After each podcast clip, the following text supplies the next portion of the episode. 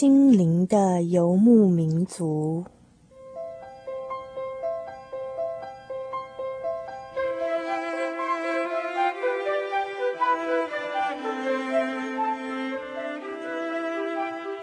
在这个谁都不管谁的后现代社会里，每一个人的心灵都是游牧民族。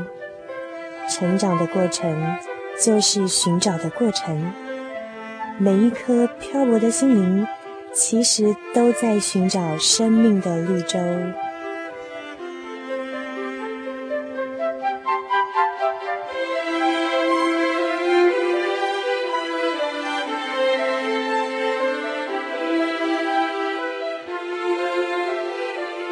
本节目由财团法人真耶稣教会制作，欢迎收听。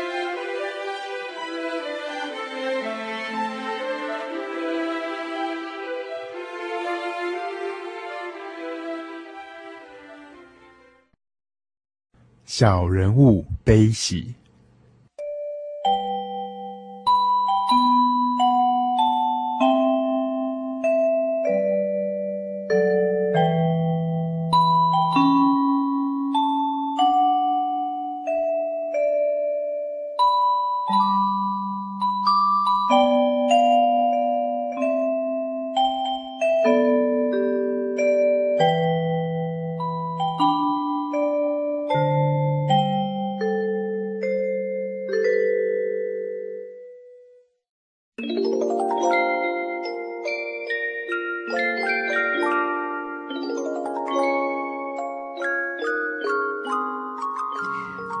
我可以说，在一个问题家庭家庭中成长，那我妈妈，哎，十二岁的时候就出去当女佣。那她十六岁的时候有有一次在，嗯，我妈十六岁的时候去学美发。那有一次到一个陌生的地方开自己创业开美发院，然后附近有一个酒家。然后我爸爸是在里面当跑堂，啊，有一次半夜被我爸爸强暴，从此就跟着我爸爸。那我妈在我爸爸威胁恐吓、那个欺骗之下，没办法逃脱之下，她就想单纯的想说，单单纯的奢望说，我爸爸会像父亲一样，像哥哥一样的关心她、照顾她，因为我妈妈。三岁就没有父亲了，我外公就过世了。可是从此以后，他的命运更加的悲惨。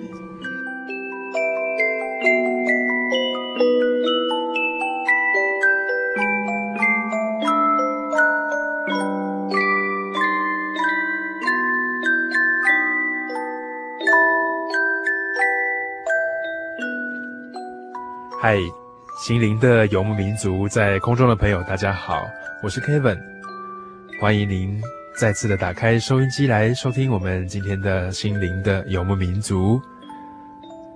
在今天的小人物悲喜这个单元当中，啊，我们要一起来聆听一段生命的故事和人生的一段啊旅程。每个人的成长环境和家庭背景都不同，有的人生长在很富裕的家庭。啊，从小他过着无忧无虑的一个生活，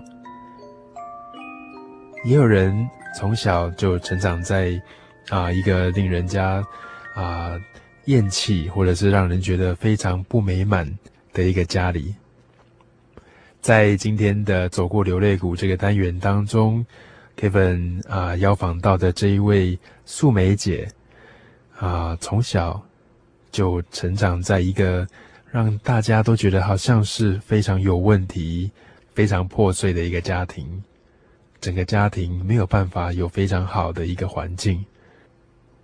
但是有时候在亏欠和软弱和卑微上面，天父真神反而要显出他的大能力来，他反而要拯救那些啊，在我们看来最为卑微、最受到忽略和唾弃的人。把他的生命整个扭转过来，把这样子的人完完全全的带到他的面前来，让他能够享受无比丰盛的大慈爱、大恩典。素梅姐的经历到底是怎么样呢？让我们一起来听今天的这一段专访。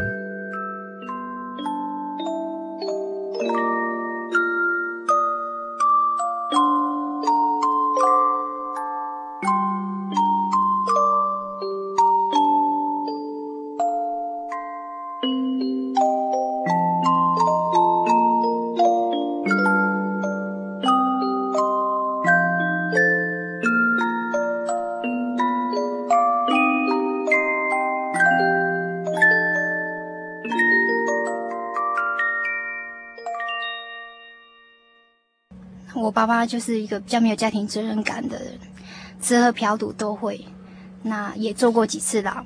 嗯、啊，印象中我很小的时候，我妈妈带着我跟哥哥去看守所，他们探视他。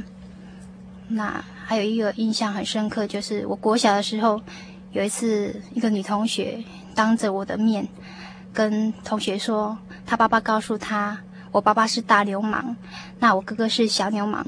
他叫班上的女生都不要跟我好，那我当时我心里很气愤，很不平。我认为说我爸爸的错是他的事情，我一向是很守规矩的人，那不能把我跟我爸爸画上等号。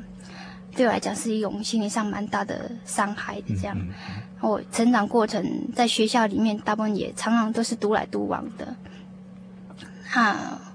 从小就很羡慕说同学有一个正常的家庭，很快乐的童年，啊，有家庭温暖。可是从来没有体会过父爱。那印象里面常常上演的是说，爸爸家里常常有家庭暴力的事情发生。那我我们的房间，小孩子的房间跟我爸妈是隔着一个很薄的木板，他常常半夜吵闹打架。我们都能听到，所以常常半夜被惊醒。这样，我妈妈有时候为了逃脱，就想办法逃逃出去，我爸爸就追在后面毒打一顿。这样，然后有一次叫了警察来，警察也说那时候还没有家家庭家暴法，那家警察也无法可管。然后叫了我，我打电话叫我舅舅来，我舅舅也没办法劝劝阻。然后有一次围在邻居面前。好，逃到外面去，在邻邻居的面前，还是这样打哈，就比打牲畜还不如。那印象很深刻，就有一个邻居说：“我妈宽会叫你啊，咱也没有，谁该咱也没有，这么残忍的人。”那我看我眼睁睁看着很多邻居围着围观，然后没有人有办法去阻止这件事情，那内心就觉得说很很没有安全感，也很不平，很无助这样。然后就是说，为什么人性这么的不公平？从来没有体会过父爱是什么，那觉得说梦想，觉得说幸福只能存在梦想当中，做白日梦，然后每天就过这种这种痛苦的日子，这样。然后国中的时候。有一次，我妈妈就不得不离家出走。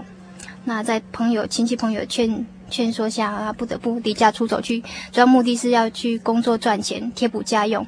因为我爸爸还没有家庭责任感，他一向常常把家里的钱拿去嫖赌掉。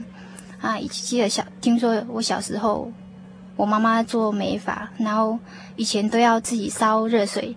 帮客人洗头，人家很忙，要照顾三四个孩子。那我爸回来就是把钱都全部收刮，又去去嫖赌掉这样。那我到我大了之后还这样。我妈因为孩子慢慢大，要念书，要吃用，那每次要跟我爸爸要钱是很痛苦的事情。那我妈是为了家里的经济哈，不得不去外面工作。她也一方面逃避我爸爸的虐待这样。那那时候我明知道这是不得已的路哈，可是心里还是不能去接受它。那从此以后我就念书不容易专心啊，也常常会失眠啊，加上身体比较虚弱，有那种过敏性鼻炎，所以每到那个天气，每天早上起来哈就会鼻塞头痛这样，常常流鼻水。然后下雨天有湿气重的时候就很想戴口罩。然后这是肉体上的不舒服，那最痛苦是心灵上的那种压力跟煎熬。他们每天就活在恐惧当中、不安当中。然后我妈妈在外面工作，有时候忍不住想我们的话，半夜会偷偷坐火车回来看我们。啊，如果被乡里面的人知道，我爸有风闻说我妈回来，又去找他，抓回来又是毒打一顿。那等我妈伤比较好一点的时候，就找机会再偷跑出去。那印象有有一次说，我妈被抓回来，在洗手台洗脸、洗手、洗脸的时候，我爸趁她不注意的把她的那个脚脚上的大拇指打断了。那有这么严重？哎，对。那我就求我妈妈说，请你不要再回来，我宁愿知道说你在外面很平安哈。然后不愿意看到说每次这种，不愿意看到你在受伤害这样。可是还是会想，还是会想念亲子之间，还是会很想念。那时候在做一一部电视剧是《星星知我心》，嗯嗯嗯，然后内容就是，哎，妈妈跟五个孩子分离的那种痛苦哈。那我们。我跟我妈妈相隔两地，然后有时候同时在看这个戏的时候，彼此在思念啊，彼此那种思念真的很痛苦，嗯、可是又不希望我妈妈回来，又被毒打这样。那我我爸爸为了逼我妈妈回来，就把我关在家里两天，不让我去上学。然后我趁爸爸半夜出去的时候，就想办法逃出去，到我同学家去。躲在我同学家住，然后偷偷去上学。那我爸爸知道家里的事情发生，不好意思去学校让老师知道，所以他没有亲自去学校，是由他外遇的女人去学校找我这样。那同学都，诶，老师都知道这件事情，所以都会帮我挡挡住这样。那有一次就是在上学路上，半路被我爸爸逮到，又抓回去，然后。后来又回到家里，大概成长过程大概是这样。我爸爸知道我很喜欢念书，逼逼我在家里的话，想要逼我妈妈回来这样。嗯嗯嗯。不过一直到我高中联考的时候，我妈妈才回来。是。所以在这样这一段，所以在这一段成长过程当中，真的是也蛮寂寞的，也蛮孤单的，也蛮也蛮思念妈妈的。对，我那时候有一个意志力，就是说，我想考上师专，那我不用依靠家里的经济，我可以去外面念书，逃离这个家庭，这样。嗯。我这个梦想没有实现，到高中的时候，我觉得说，嗯，我没有办法再靠意志力再活下去了。是。那有时候去看一些书局，看一些心心理学的书，可是知道那个原理。知道那个道理，可是没办法帮助自己有力量再去面对自己的人生。那也找过导师、辅导老师谈一谈，觉得说没有用。我我觉得我说心理上没有那个力量再活下去了，就开始想要自杀。可是想来想去，想到我妈妈，我就不忍心，因为我知道她一切的牺牲哈，都是为了孩子。她要不是为了孩子，她早就可以脱离这个家。那我妈妈很重视孩子，我怕我如果自杀的话，我妈妈一定会崩溃的。因为有一次我印象很深刻，就是有一次她差一点崩溃了，她就叫我来把，叫我拿纸笔过来把我们家里的生辰八字记下来。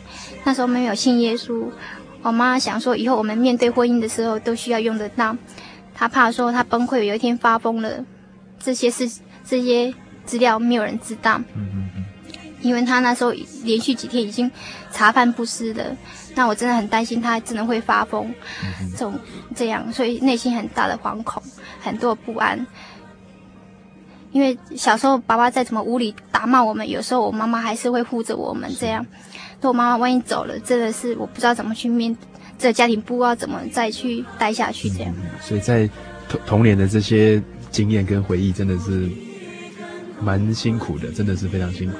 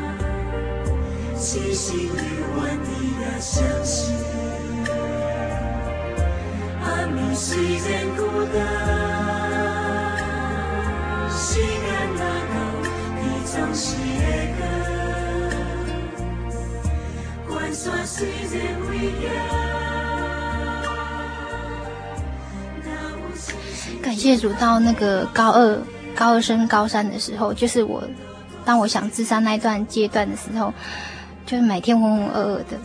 我有一天，我哥哥去嘉义教会参加布道会，是一个没有信主的同学邀邀我哥哥陪他去的。然后结束之后，接待人送他八本的福音小册，他带回来看。他经过他房间的时候，他说：“哎，你要不要看？”他就拿给我看，看了之后我心里面很感动，因为里面有我所需要的心灵的平安。然后我就去看那个封面，看到是真耶稣教会，我去有一个同学，嗯，不同班的同学去找他，隔天就去找找他说，请你带我去教会。他就觉得很压抑，他从来没有跟我传过福音。我们曾经一年级的时候当过博委，然后认识。有一次我要睡觉。我以前经常会失眠嘛，有一次睡不着，就说啊，你你讲一个故事给我听哈，帮我入眠这样。嗯，他就随意的讲一个圣经故事，还有一个见证，我听了也蛮感动的，不会去怀疑他的真实性这样。后来我知道他是真耶稣教会的，那我去找他，然后他是梅山教会，那时候斗六还没有教会，我就常常礼拜六下完课就坐车到梅山去参加安息日聚会这样。嗯嗯。那在那一段过程当中，对开始听到耶稣的事情，开始接触教会，不知道你有什么样的啊，呃，不知道当时有没有什么样的心得，或是你印象深刻的一些事情。那那时候很喜欢去听道理，因为心里心里蛮愁苦的，可是就每次的道理好像针对我讲一样，每次听完道理心眼就开了，即使中午没有吃饭，心里就觉得很饱足这样。然后可是都一直没有，还没有体验到有神。直到有一次的学龄会，在刚好在梅山举办高三班的学龄会，那也感谢主，我们本来是上辅导课要上整天的，我们实验班要上整天的，那最后一天那个结业式的时候，老师临时宣布改成说上半天，那我就可以半天上完半天的课，下午就到梅山教会参加了学龄会，然后第二天的时候。我接我同学打电话来说，我高中呃国中一个老师他车祸一段时间住院很久了，然后整个脸哈伤得很严重，缝了很多针。那去医院看他，心里很舍不得，因为在我国中那一段阶段哈，他蛮支持我继续走下去的。嗯，那我想说我要帮他祷告，嗯，他想说啊，我不能做什么，不能回馈他什么，想说啊。我听印象中听见证哈，有圣灵的人帮人家带祷的功效很大，我一直想说要求圣灵，我要帮他祷告。然后那天回到梅山教会，那个我就问辅导员说要怎么求圣灵，他跟我解释了一番，然后又带领我去找传道，他就跟我讲说，你们祈求就给你们，寻找就寻见，叩门就给你们开门，然后。我就听了之后，我就觉得很有信心，要求到圣灵。然后之前我都很不容易专心祷告，然后那天就很特别体验，就是说神帮助我安静下来，专心下来祷告。那很奇妙的，就是神好像在放那个纪录片一样，哈，很快的放过去。因为之前人家勉励祷告说要悔改，我觉得说我不晓得要悔改什么，我就觉得蛮自意的。从小我都是很有很守规矩的人，然后很有。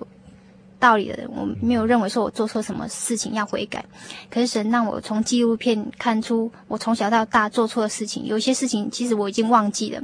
神又让我回顾过去之后，我觉得自己很卑微、很谦卑，在神面前悔改。然后接下来一幕是说，神让我从小到大那个愁苦的事情，好像放纪录片一样再看过去这样。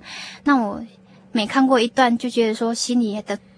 苦水吐出来的感觉很舒服，我觉得神很奇妙，怎么都知道我的事情，像一个知己一样。我做错的事情，我愁苦的事情，神都知道。从小到大，他都看到，都知道，那心里很感动。当这些过去之后，我心里真是从从来未有过的平静，非常的宁静，很平静。这样，突然神的灵从头上浇灌下来，心里不哎不住的流泪，心里一直很感动，好像从圣经讲的，从肚子里面腹中流出滚滚的江河那样，喜乐的泉源那样。虽然一直痛哭流涕，可是内心很喜乐，忍不住像圣经讲的这样呼叫阿爸父。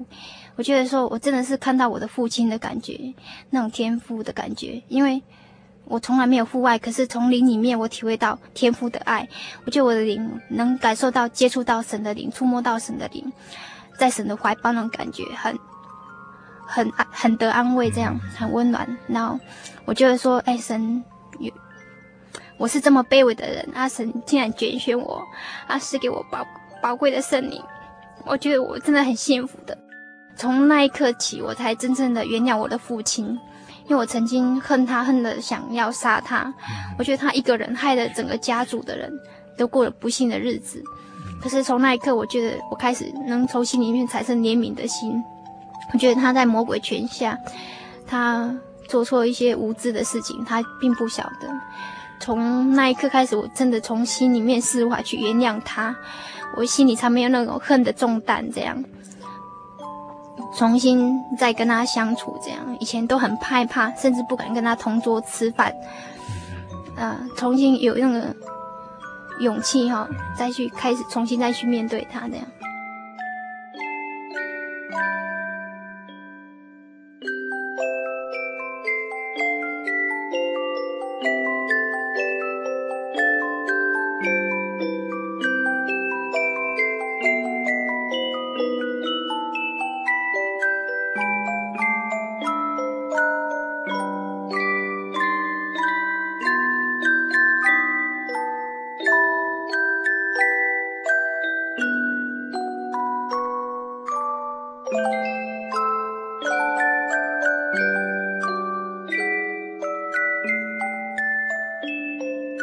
Música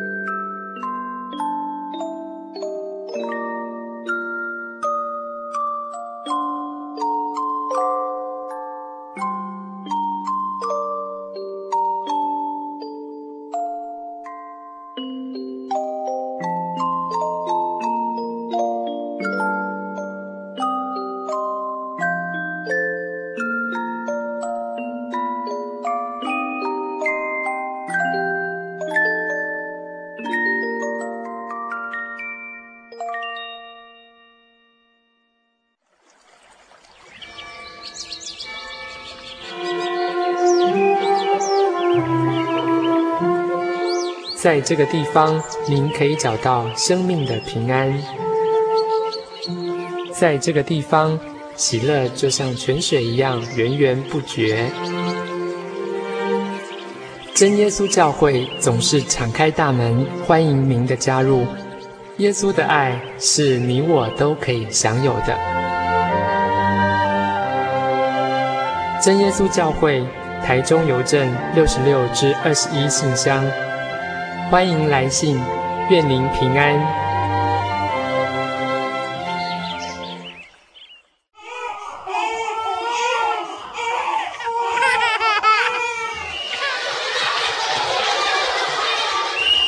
心情留声机温馨登场。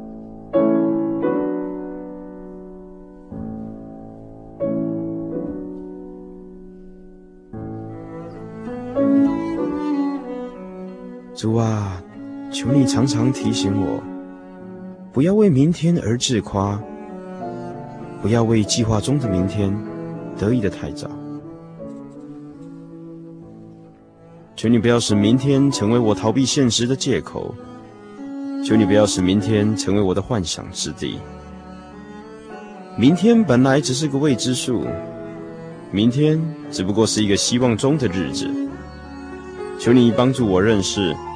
那只不过是一个方向，并不能一步登天。那只不过是一个机会，并不是不劳而获的日子。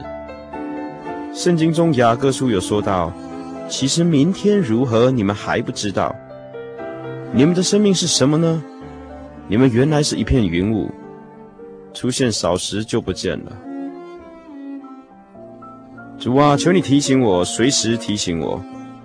不要为明天而自夸，更不要在明天之前过了一个颓废的今天，消沉的今天。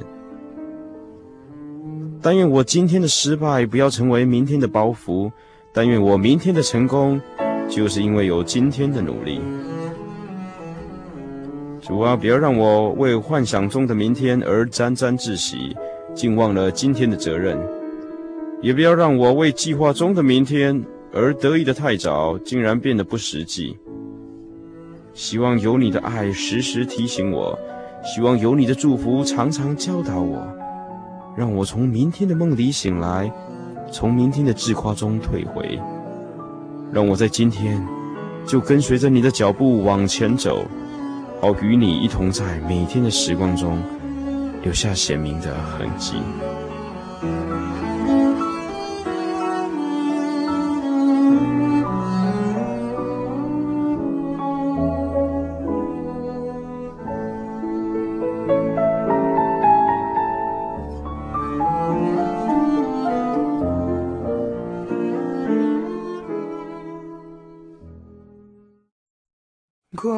我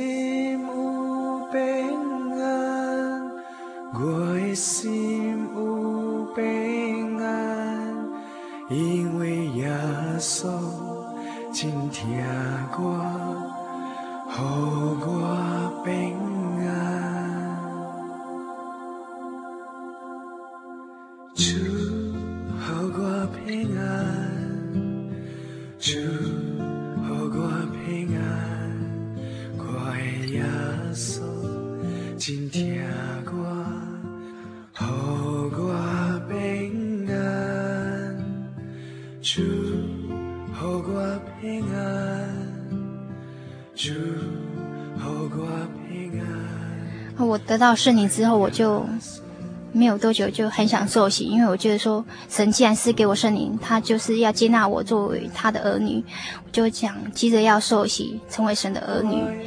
我觉得这是很荣幸的事情，然后刚开始传道不敢让我受洗，觉得我还住在家里还会有逼迫。那我已经在家里，我刚慕道之后，我就瞒在家里瞒了两年，父母不知道我来慕道。后来有一个机会，他知道我来慕道之后有逼迫，这个过程大概有两年，他有来逼迫。那一是是爸爸先发现还是妈妈先知道？那时候我。我高二升高三的时候来慕道，那高三的时候，一方面是经济的问题，一方面是要在家里也没办法专心念书，那一方面也是为了信仰聚聚会比较自由，因为我就没有这个信仰，我就一天没有一一天没有这个信仰的力量，我就好像活不下去的感觉。那很喜欢很想要去聚会这样，那为了这样我去外面打工，然后后来搬到那个。独立刚成立祈祷所，那有空房间，那负责人就说：“哎，你可以来住在这边，免费住在这边。”后来刚开始没有告诉我妈妈，后来有一次我妈来找我的时候，发现我住在那边，就开始怀疑了。那有一次聚完会，我就请传道还有长老去我们家，跟我爸爸谈这个事情，要不得不要坦然面对的。那后后来我。回去的时候去遇到我妈妈，我妈妈就是一直用苦肉计一直求教会的人，好不要再带我们去教会这样。好，我跟他表明是我自己愿意去的这样。那后来我爸爸回来知道这件事情之后，我就借故说我要回去打工的地方这样。然后我们也留下，就被我爸逼问出他信主的事情。那我爸就毒打一顿，然后那时候也去把我抓回来。然后在他面前，他就毒打一顿。记得小时候他打都是用那个水管，那、嗯、橡胶水管对着这样打。他、每次打下去就是那个，就是淤青哈，嗯、然后痕迹很很深的痕迹，这样很痛。他每次知道我爸爸生气要要打人时候，就会很紧张很害怕。他那一次跪在他面前，他怎么骂我们，心里不住的默祷哈。我跟我那时候我大妹来来墓道了，然后我们。不住的默祷，然后我，然后发现说从来没有过这么心里这么平安，好不用害没有害怕，然后打完之后，我爸爸恐吓之后，我爸问我说要不要改，我说我信到底。那我妹妹也说跟我一样，那我们就被赶出去了。然后那我妈妈当然是一直用苦肉计，一直要我们留下来，不要信了这样。那我们她也担心我们被骗了哈。那时候有一些新闻报道一些神棍的情形，这样。那说我就简单跟他见证。那我们也见证说，我们现在也比较身体也比较好了。然后我们接触的人都教会的人都很友善，都对我们很好，很关心我们。我们不会变坏啊。你们刚开始不了解，所以会会逼迫我们。慢慢你就能了解这样。那我我就跟我妹搭车去我。我住的地方在祈祷所那里，然后一上车，我们觉得很奇怪，说奇怪，从来从来没有被我爸爸打过，说不会痛的感觉的。我们就很好奇，就把袖子、裤管都卷起来，看看有没有伤痕。竟然没有发现伤痕，只有一点点红红的感觉，这样而已，就很压抑。说我们能体会到神的恩典保护我们，被毒打的时候就不会痛，也没有害怕。那相信说未来路神会开路，这样。后来我我妈妈还是求我爸爸去把我们接回来，这样。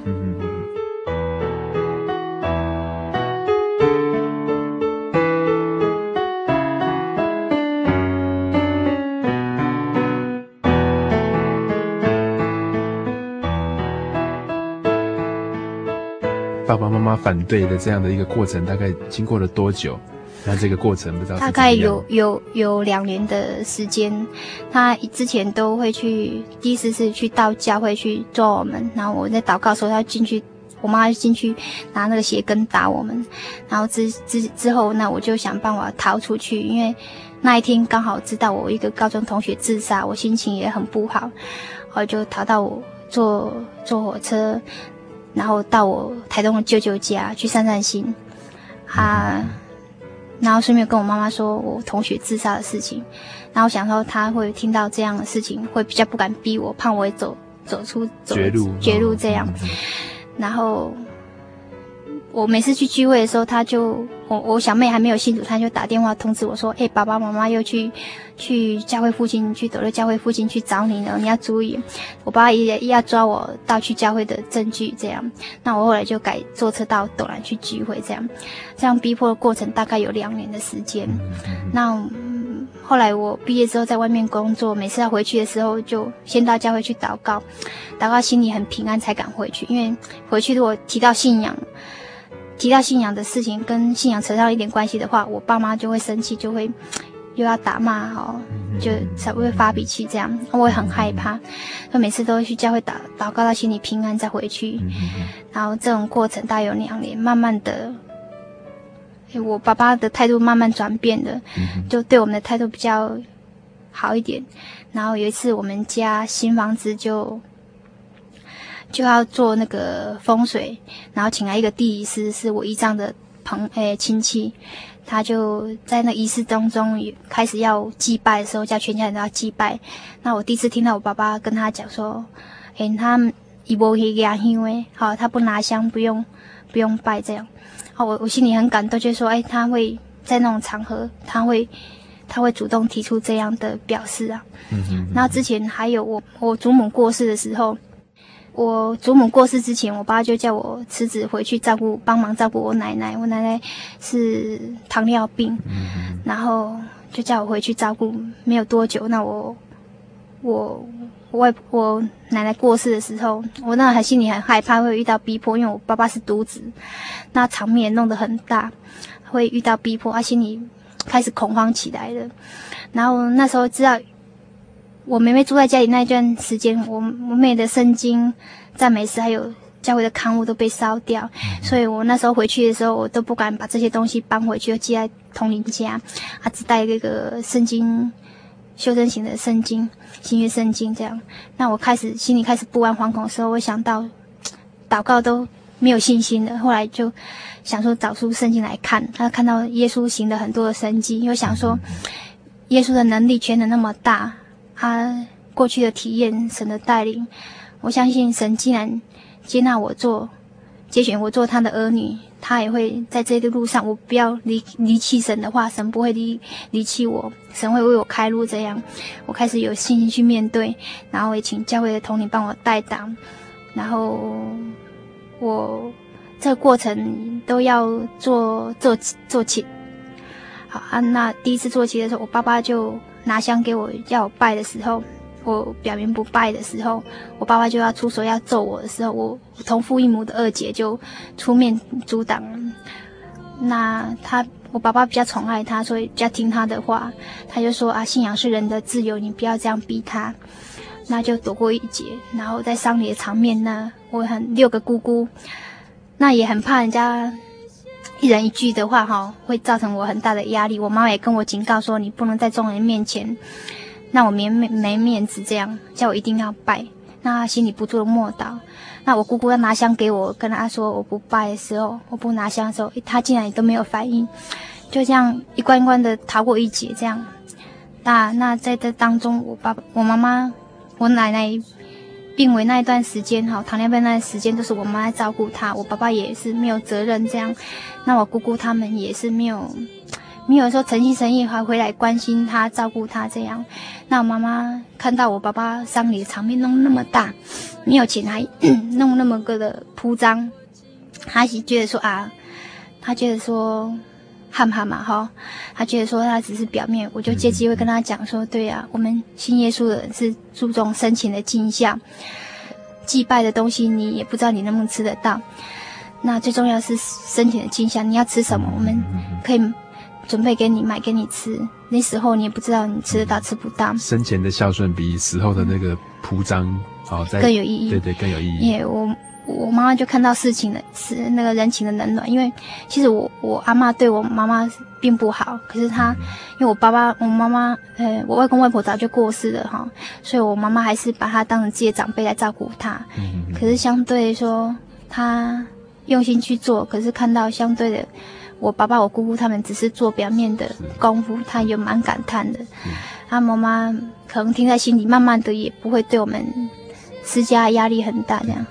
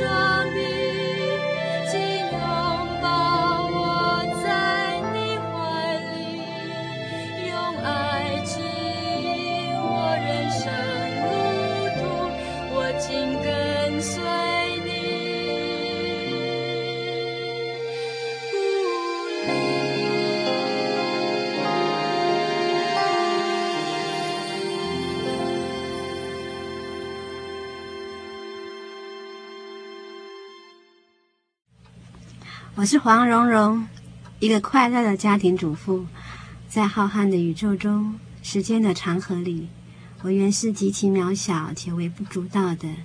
但慈爱的主说，我属于他，他要是我永恒的生命。这份爱使我的人生有意义、有盼望、有喜乐。当耶稣教会。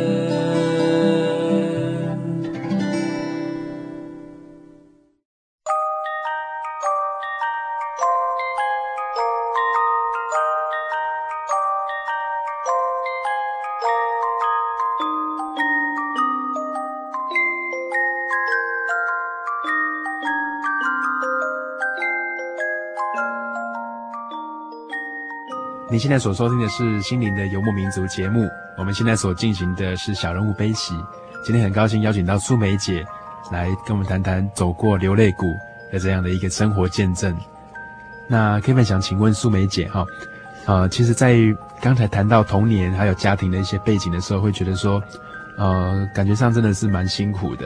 然后看到爸爸妈妈在婚姻上面的一一些这样的一个冲突哈，还有一些呃这样的一个争吵，可能。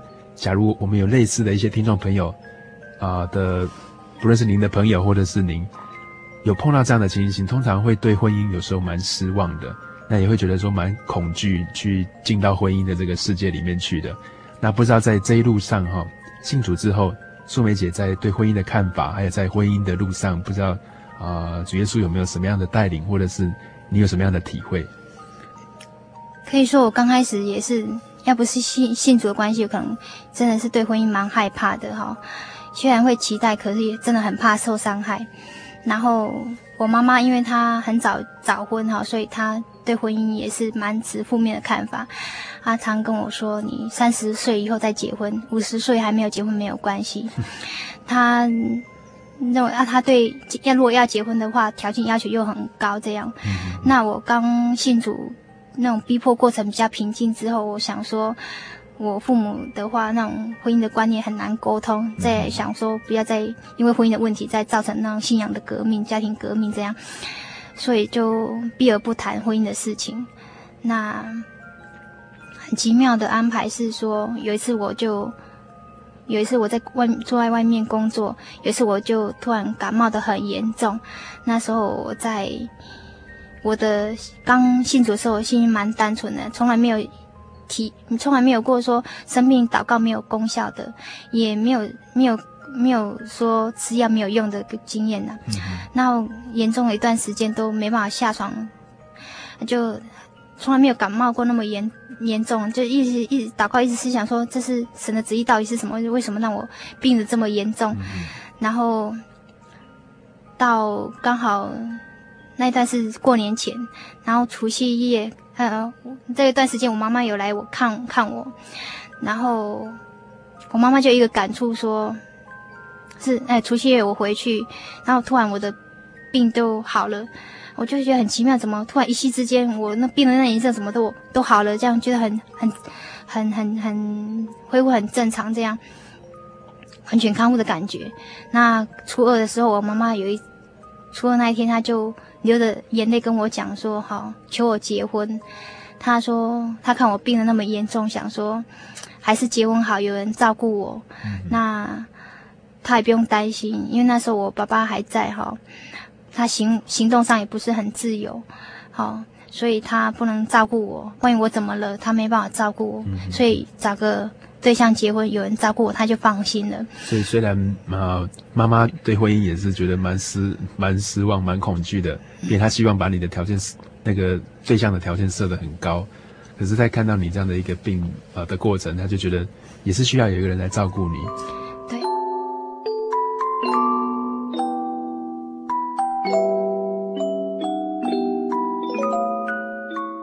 那一年，我就开始。认真想说要结婚了，他也帮担心我说不结婚，因为他知道我一直没有男朋友这样。然后，其实在这几年前，我二十二岁那一年，就很多人帮我介绍。那我是一方面家里还有一点逼迫哈，所以我都一直推拒人家的好意介绍这样。可能那时候我就很担心，我一直拒绝人家会误会说我是不是眼目很高傲这样。那我。那时候在医院上班的时候，我早上都自己去教会祷告。那一天特别为这个事情祷告。那时候我的信心很单纯，就想说求神好。我我那相信说神冥冥中有安排，一个最合适的，不一定是最好，但一定是最适合我的。可是我祷告结束，想说，哎，可是突然想说，哎，那我怎么知道神的旨意是是谁哈？我就在祷告说。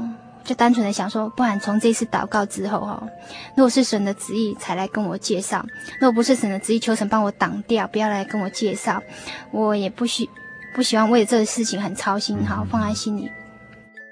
然后祷告完，祷告一半就是有一个执事，一个巫执事从外地来，巫执事来来那边，我祷告一半，他也下来跟我一起祷告。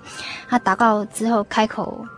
问我第一句话就是说，啊、你有没有交往对象？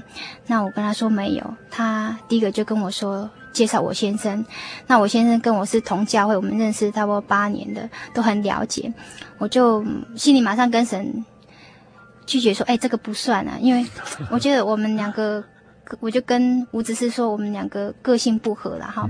虽然他人品很好，他的信仰很好，可是我觉得我们个性不合。我们职场同工怕说个性不合会像我妈妈、父母这样常常吵架，我很害怕这种情形这样。那我就跟他拒绝。那我并没有把这个事情放在心心里。那过了三四年之后，我二十五岁那一年之后，我就在认真考虑要结婚了。可是有一次就。人家介绍，差一点就去相亲了。第一次去，差一点第一次去相亲，他中途又有别人介绍，所以他那一件就没有提了。那我心里很不喜欢这种为这种婚姻上挂心的烦恼。嘿，对，烦恼。那我就有一次就特别的祷告，也流泪的祷告，说求神让我明白他的旨意，啊，未来的生涯规划，做如何规划，是要结婚好呢，还是另外在事业工作上有一段安排这样？之后过不了多多久呢，我先生就开口有一个机会，他开口问我说，我有没有可能成为他的另一半？那我我我听到我有点歇斯底里的反应，我说怎么可能是他？因为他的条件都。不符合我妈妈的条件，我妈一定不可能答应的。那我要说出口的时候，我就讲不出来，因为我想到我几年前的祷告的感动之后的应验。是他，我就心里问神说：“真的是他吗？”我很不相信这个事实，不是我去不能接受他，是我我很烦恼，说我妈妈不能去接受他，因为我有个祷告中有一个原则，就是希望双方父母都能接纳，包括我父母都能接纳我的未来的对象。这样，像像妈妈讲的比较不同意的理由，或者是说那个条件上面比较不符合，大概是。哪些项目？嗯，我妈妈希望我嫁一个经做生意的，嗯、好赚的钱多，好，然后外表也要很好，嗯、好，各方面就是条件很高就对了。嗯、那我电话中跟我妈讲，我妈听了就不想讲下去，她说再讲下去我也不高兴了。这样，那我后来会放心讲，把这个事情交托，是因为原来这有神的。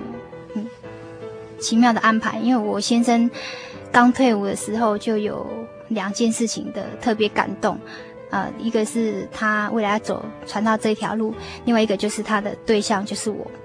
那时候这两件事情是同时的感动。那这这几年当中，他这个秘密一直放在心里，没有告诉任何人。他一直祷告，也希望不是我，就是说我们个性可能不合。在一方面，他亲眼看到我爸妈去教会逼迫我的情形，他也想说。他问问他自己是不是能接受这样的家庭背景，这样，啊，包括的话，如果有一天真的是走上传道这条路，我的娘家这种情形能接受吗？好，还有，他一直在查验这是神的旨意啊。那他有一个原则，就是说，如果是真的是出于神的感动，感动他也要感动我啊。他知道很多人帮我介绍，觉得很奇怪，为什么我一直都没有嫁出去这样，啊，他就。一直在观望，是我如果嫁出去就不是神的旨意这样。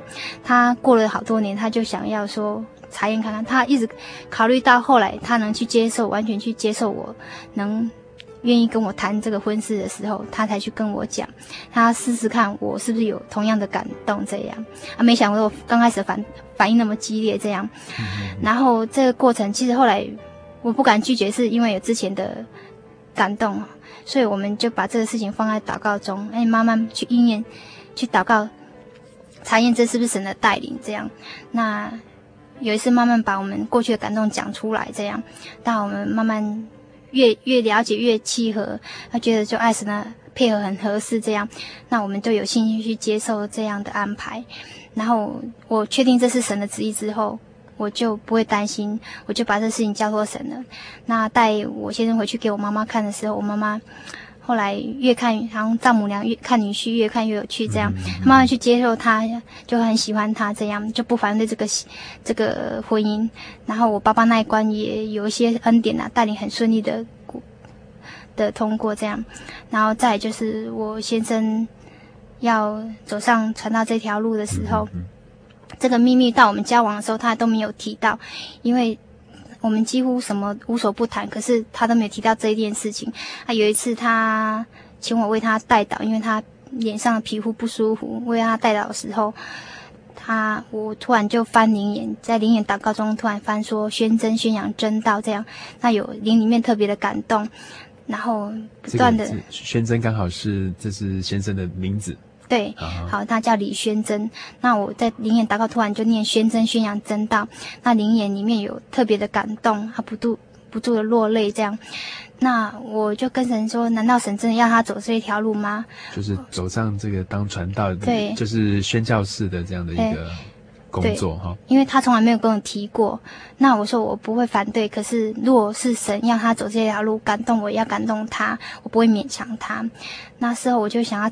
查验看看他是不是会跟我讲，可是我忍不住，我就打电话跟他讲，问他说：“你是不是有想过要走这一条路。刚开始都不回答我，后来就我就跟他谈到我祷告的感动，这样他后来再慢慢把那个秘密讲出来。原来他退伍之后这几年一直都有这方面的感动，他一直在抗拒神的感动。他认为说他很多的条件不适合这样，可是他又。后来不敢违背这样的感动，因为他觉得这个婚姻，后来他体验这个婚姻是神的安排带领。那相对同时的感动就是他要走先生这条路，所以说他也很勉强，他不得不顺服走这条路，因为这是两个是同时的感动。然后之后我慢慢体会这条神的安排是有神的美意跟恩典这样。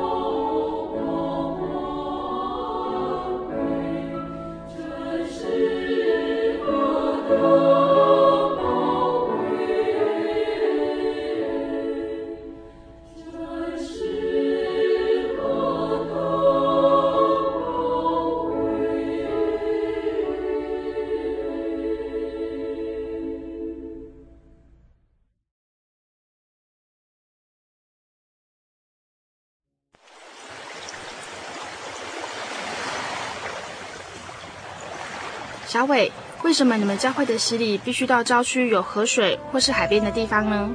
哦，因为要在河水或是海边那一种流动的活水受洗，才有赦罪的功效啊！而且这样子才符合圣经的教训和耶稣的示范。嗯，可是洗礼不就是你们基督教会入教的仪式吗？哦，不是的，它不只是仪式，每个人都必须要悔改，信靠耶稣，并且奉主耶稣的名全身受洗。这样才能够有功效的重生哦，并且能够和神重新和好。哦，既然活水洗礼是跟每个人都有关系的，那我希望能够有更多的认识。好啊，你可以到你家附近的真耶稣教会，更深入的查考这方面的道理哦。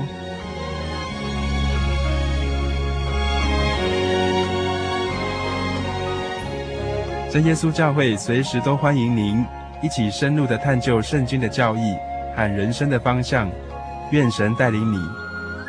请洽协谈专线咨询：零四二二四五二九九五，零四二二四五二九九五。愿您平安。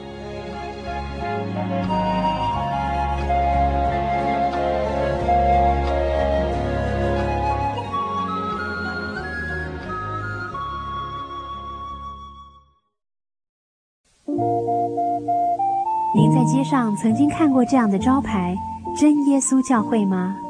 也许您很想，但是却不好意思进来看看。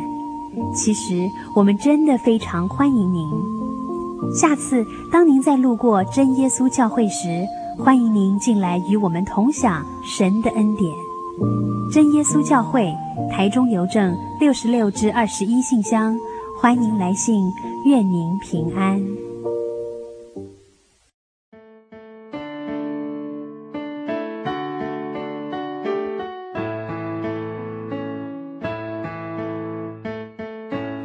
过流泪谷，哈，苏梅姐在现在的这样生活的状况跟领受神的恩典的状况之下，再回头看自己以前家庭的背景，好，然后看啊、爸爸对待我们的方式，哈，不知道你现在有没有什么样的感想，或是有一些什么样的想法？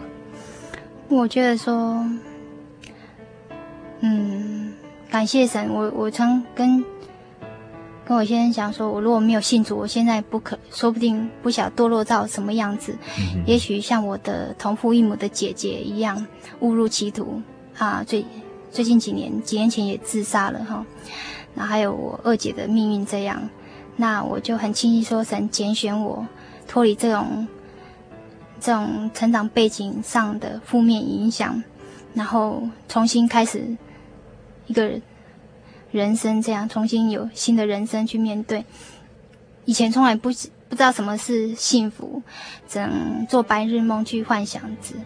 然后我信主之后，才能真的体会，才能体会说什么是。真正的幸福，那种心里的平安，那种对人生充满盼望，不再不再惶恐，不再不安，哦，或者有希望，然后有神的力量做依靠，可以这样走下去。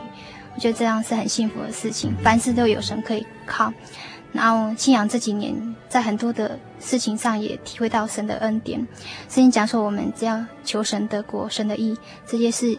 这些事情神都会交给我们，不用去烦恼世俗的，呃，经济的问题啊，是是嗯，生活上的挂虑这样，真的想享受到灵里面的平安，让觉得活得很自在。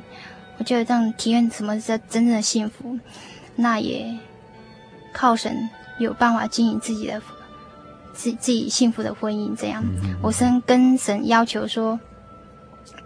我结婚之前跟神要求说，我只跟在世上，我只跟神求一个恩典，就是说是给我一个幸福的家庭、美满的婚姻。我要在我的家族里面见证神的恩，因为我的家族里面都是充满的不幸的婚姻，有问题、有问题的家庭这样。那我感谢神改变我的命运这样。啊，我们三个姐妹来信主之后，都有一个正常的家庭，真的是很感谢神的地方。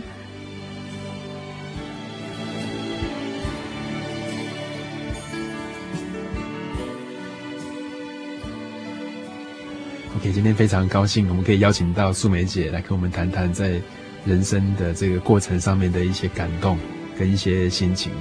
假如听众朋友您喜欢今天这一集的节目的话，欢迎您寄信到台中邮政六十六支二十一号信箱来跟我们索取。台中邮政六十六支二十一号信箱，或是你也可以传真到零四二二四三六九六八零四二二四三六九六八。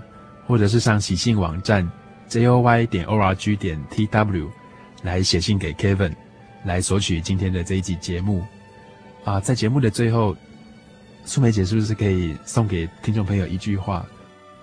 圣经说：“神却拣选了世上愚拙的，叫有智慧的羞愧；又拣选了世上软弱的，叫那强壮的羞愧。神也拣选了世上卑贱的。”被人厌恶的，以及那无有的，为要废掉那有的。我觉得我的成长背景就是这么卑贱，这么软弱，一无所有。可是我信主之后，有真正的平安跟幸福，让我有那个力量，有那个盼望再活下去。我希望各位听众朋友跟我一样，有机会来体验这样的恩典。今天我们非常谢谢素梅姐，呃，谢谢各位听众朋友，感谢主。